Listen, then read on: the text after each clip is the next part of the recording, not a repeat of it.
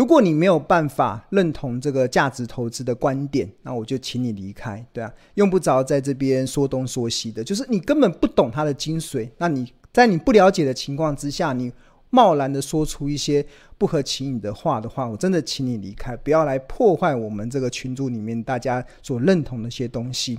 那我常常跟大家讲，好公司好价格。那很多时候我们我们会分享一些高胜率的投资的策略。那当然我。从来不会带进带出，我也不会报名牌给你，但是我会分享我自己的操作的经验。那不管怎么说，其实我尊重每个人的看法，但是请你在留言的过程中，请你要尊重我们在这个当你不了解的时候，你就不要妄自菲薄，对啊，我觉得越看越生气，就是市场中就是有一堆这样子的酸民出现，你把股市当做投机的市场，把股市当做赌博的市场，那你赔钱的怪谁？好，那重新再回到我们的这个呃，对啊，就是每个人对自己的投资要负责，然后重点是在于你怎么去看待这个股市，对啊，就是呃，我在对台积电的看法有非常多的论点，然后我们每一个论点都有它的依据。那未来台积电会成长，其实是我我确实是我们是这样子认为。然后我们通过财报分析去计算出它合理的企业价值，推推算出它合理的获利目标在哪边。那按照这个市场的这样子的一个呃，它的时间就是它的营运持续的这个产能开出之后，它自然而然就会反映出它的状况。那一般的投资人之所以无知，之所以愚蠢，就是太过短视尽力，就是太过把股市股价短线的波动。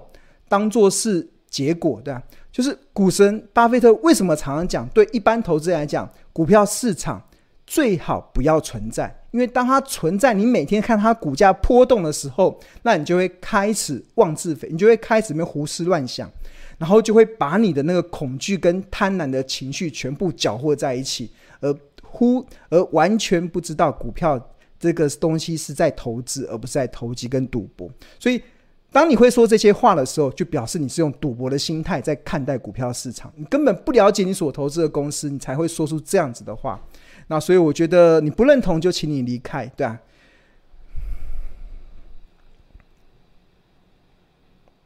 好，那现在时间是二零二二年的五月十一号，那现在是呃目前是八点五十一分，那我们这个频道。叫卧虎藏龙，我们这个节目中叫卧虎藏龙。我们的宗旨并不是报名牌给大家，也不会给你鱼吃，而是分享高胜率的一些钓鱼的技巧。因为庆荣认为，只有你自己学会钓鱼的技巧，而不是倚靠别人，你才有办法在目前混沌、资讯混杂的资讯的环境中，能够明辨资讯的真伪，而不要混淆。投资跟投机的状况，大多数的投资人说我在投资，但是他其实是在赌博，对啊，那只有你自己，我们透过这个频道，透过这个节目来宣扬正确的投资方式，就是希望你能够正确的去看待股市。如果你能够正确的看待股市，股票就会是全世界最安全的资产。如果你是用错的方式在看待股票市场，股市。就不止不是全世界最安全的资产，它还会带给你一场又一场的灾难。所以端看你，你怎么去看待这个投资的市场。那一开始，青龙跟大家稍微介绍一下，我们这个有这个标股金 APP 的免费的赖群。那这个也是青龙目前唯一可以认同成立的一个免费赖群，因为我发现最近有非常多网络上有非常多冒用青龙的照片，或者是冒用青龙的名字。去到处成立赖群啊、Telegram，然后 FB 啊等等的。那我只能跟大家说，目前只有这个是庆隆唯一认同可以成立的，所以你其他的都是诈骗，其他的基本上全部都是诈骗。现在诈骗真的很夸张。那我们的标股基金一群跟二群已经满了，所以我们现在这个 QR code 扫描这个 QR code 加入的是三群。那加入这个。免费的赖群有什么好处？它可以享受第一手的股市资讯跟市场赢家的观点。那庆隆在每台股有交易日的两点，下午的两点、下午的五点跟晚上的八点这三个时段，会分享我的一些观点。那我们小编、我们的一些同学也会分享他们的一些看法。所以，我们这营造一个非常好的一个学习的环境。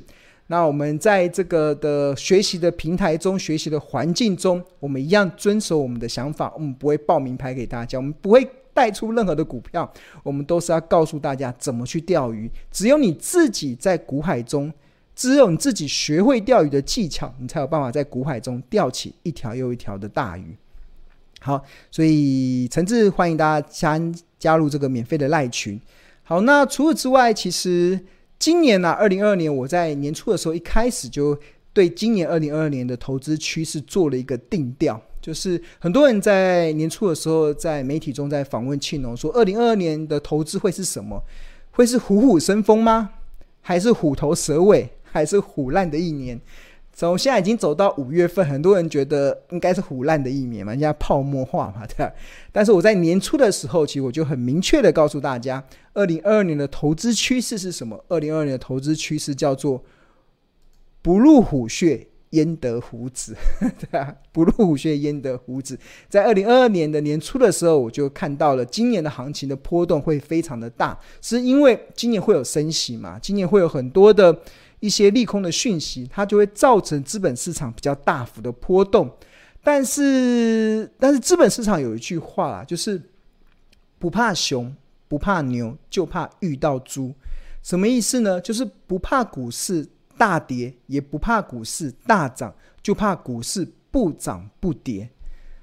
那现在刚好是跌嘛，在大跌啊，跌两千六百点下来就在大跌。那对于聪明的投资来讲，他应该会去乐见股市的大跌，就像是股神巴菲特，他在今年二月份的时候，他还在愁苦美国股市没有便宜的好股票可以让他买，让他账上有一千多亿美金的现金沉睡已久。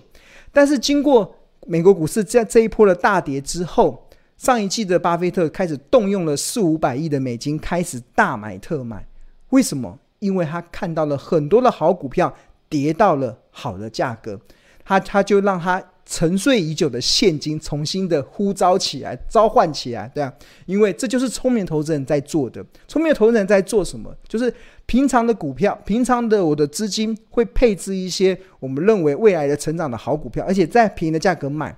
但同一个时间，我们会保留一些现金，这些现金是干嘛？以备不时之需。当行情出现了。恐慌性的卖压的时候，那你就可以动用手上的现金去逢低去承接被市场误杀的好股票。在这样的情况之下，呃，我很明白的告诉大家，就是呃。过去我从二零一从二零零九年开始主笔《头家日报》以来，已经十四年的时间了。然后从投资，我大概投资股票市场中也二十几年的时间。我基本上每一次都能够成功的度过崩盘的危机。那为什么能够成功的度过崩盘的危机？关键其实就在于五个地方，这是很重要的五点哦。第一个，这就是第一个，就是不借钱买股票。就是当你借钱买股票的时候，欠钱加亏钱，你心情会很阿杂。当你心情阿杂的时候，你就会常常做出非理性的投资决定。投资不需要聪，不需要高深的学问，不需要你聪明过人，但是需要什么？需要你理智。这是巴菲特讲的。他能够成功，不是靠他聪明，而是单单纯粹只是靠他理性。理性是什么？当别人贪婪的时候，你会戒慎恐惧。理性是什么？当别人恐惧的时候，你敢危机入市，这就是理智的部分。但是你要怎么能够理智？重点就在于你第一个不能借钱买股票，因为当崩盘的时候，常常你可能账面的股票是亏钱的。那你在亏钱，如果你还欠钱，你就很难理智了。那第二个其实就是你要不扩大杠杆。就是扩大杠杆，就是你使用什么融资啊、期货啊、选择权啊，莫名其妙的东西。当然，行情好的时候扩大杠杆可以让你的获利加倍，但是行情不好的时候扩大杠杆，它会带来毁灭性的灾难。那尤其是这种毁灭性的灾难，会被迫让你可能砍掉一些好股票，砍在阿呆股。那为什么要被迫砍股票？因为可能融资维可能维持率不足，你被迫得砍股票。所以你不能借钱买股票，你不能扩大杠杆。那第三个还很重要，就是你随时要保持一定的现金，然后。当市场出现恐慌性卖压的时候，当市场出现崩盘的时候，你可以动用你的现金去买好股票。那这个的决定会让你未来在逆转胜的过程中奠定非常好的基础。那好股票有它的条件，两个条件：营运成长加财务健全。要记住哦，你不是每一家公司都越跌越美丽哦，一定要确认它未来要能够成长，未来一年、两年、三年都能够成长的，就是好公司，就是好股票，就是这个时候就是值得你崩盘的时候进场动用现金去买的。那当然，有些时候系统性的风险，有些时候的崩盘可能比你想象中的还要大。那即使你手上保有现金，也有可能有一天会用到现金都用完。弹尽粮绝的时候，那我自己有举例嘛，在两千，在二零二零年的时候，那时候三月份新冠疫情爆发的时候，对啊，我那时候不止账面的亏损达到千万，我手上的现金也全部用光光，所有能够买的股，所有能够用的现金全部买完了，但是还是亏钱，哇，那怎么办？那就那就只能做出第四点啦，就是眼一闭，牙一咬，因为忍忍就过去了，对啊。那当然，我还蛮欣慰，二零二零年那一次的恐慌性卖压过后，就迎接报复性的反弹。所以后来我们这样子进场去承，我这样进场去承接，确确实创造出非常好的绩效报酬。那当然，最重要的第五点，其实就是你要相信一定可以逆转胜。就是很多时候你必须要有那个信念啊，就是很多投资人到到后来会失去了这个投资的盼望和信心，是因为你可能亏到你怀疑人生。为什么会亏到怀疑人生呢？这这我就可能是你投资的部位已经超过你心里能够承受的了，或者是你根本不知道你投资的是什么，所以你才会亏到怀疑人生。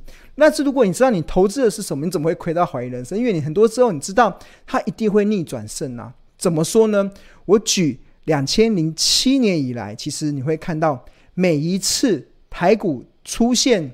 重大的系统性风险，每一次台股出现重大的这种崩盘的危机，很快就过去。股票市场中有一句话啦，叫做“涨时慢郎中，跌势急惊风”，就涨的时候慢慢涨，跌的时候很快就跌完了。那我这边有举，看这是两千零八年，大家看两千零八年金融海啸，这个风险大不大？这个崩盘厉不厉害？很恐怖哈。然后。跌到三九五五，很很夸张哈。然后二零一一年、二零一零年的时候，那时候有爆发欧洲五国的欧债危机，那时候股市也很快的崩到七零二三。然后二零一一年的三月份发生的日本三一大地震，断链危机，那时候的红海董事长郭台铭说，日本的三一大地震。的冲击比两千零八年的金融海啸还大，是因为日本掌握了全球很重要的关键材料，他们的大地震造成全球的电子产业断裂的危机，结果股市那时候跌到七零八零七零，然后没隔半年之后，二零一一年的美国这个信用评等最高等级的美国，竟然被标准普尔调降再信平等，这是他们史无前例的第一次。那时候的台股崩到七一四八。然后没隔多久，二零一五年的时候，中国发动货币战争，放任人民币大贬。大家知道，这个人民币大贬对于台湾来讲会产生很大的竞争的压力。那那时候台股崩盘到七二零三。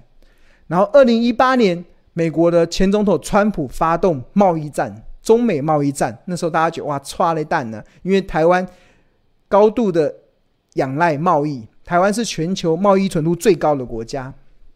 但是美国如果发动贸易战争，中国如果还还以颜色，那台湾应该夹在中间，应该也偏剉咧等。台股那时候也跌到了九三一九，然后二零二零年的新冠疫情更不用说，那是全球经济、人类经济的一个大灾难。台股那时候跌到八五二三。两千零七年以来，经历过多少次的，经历过多少次的这个崩盘？那那有没有发现，每一次的崩盘，它都会创造出报复性的反弹？因为很多时候就是，呃，每一次的崩盘呢、啊，短则一个月，长则大概半年，顶多半年差不多，它就会出现所谓的报复性的反弹。你看，即使年两千年、二零二零年的新冠疫情也是 V 型反转，金融海啸也是 V 型反转，那时候跌到七二零三的时候，也是很快的再冲上去，对啊。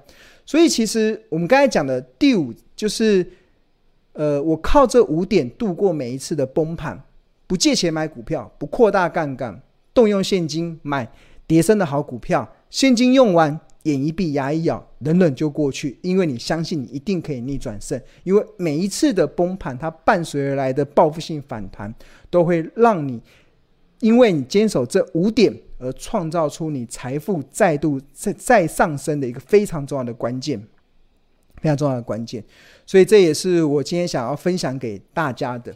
好，那重新再回到对台股的看法了，对对对，整个行情的看法。那重新的，我还是用这个升息这件事情来做一个合理的推估。